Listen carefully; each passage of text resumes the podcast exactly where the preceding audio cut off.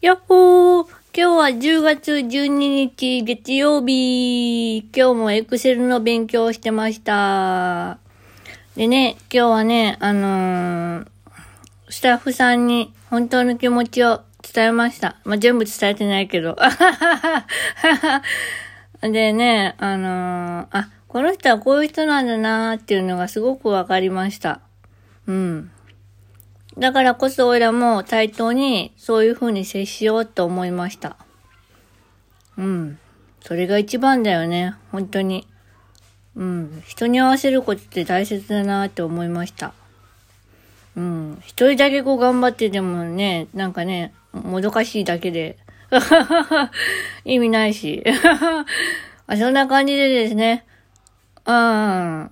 あの、本当に、そういった機会を作ってくださったのも、あの、スタッフさんで、あの、本当にいろんなスタッフさんに助けられてるなぁと思うし、だけど、そこにばっかり甘えててた、おいらは、あの、いつか卒業しなきゃいけないからね。2年後は、あ、2年後じゃない。もう1年半か。後には卒業して、もうバイバイしないといけないから、一人でね、自立していけるように、それがスタッフさんの願いなので、あの、ね、いつまでも甘えてられないので、あの、よちよち歩きでも、あの、立って歩いていかなきゃいけないんですが、ね、だからね、本当にけじめをつけようと思って話してよかったです。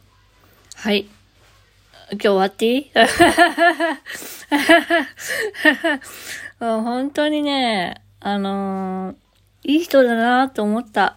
うん。すごく大人だなと思ったし、人生何回、何回人生すごい生きてきたんだろうって思うぐらいね、本当にすごい人だなって、うん、すごい若い人なんだけど、年齢知らないけどさ、うん、本当に、本当に、あのー若くて綺麗だし、可愛いし、うん。ね、ほんとすごいなと思いました。はい。以上です。もう終わっていいかな 何分しか喋ってなかった。う、何したかな本当にね、そのことで頭いっぱいだったからね、この一週間。うーん。なんかね。あ、あとね、病院は変えることにしました。目の方ね。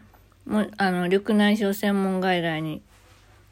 うん、どこの病院に行くかはね、なんかね、あの、オイラが決めなきゃいけないみたい。だから、うん、ちょっと探してるんだけど、うん、まあね、見つかるといいね。うん。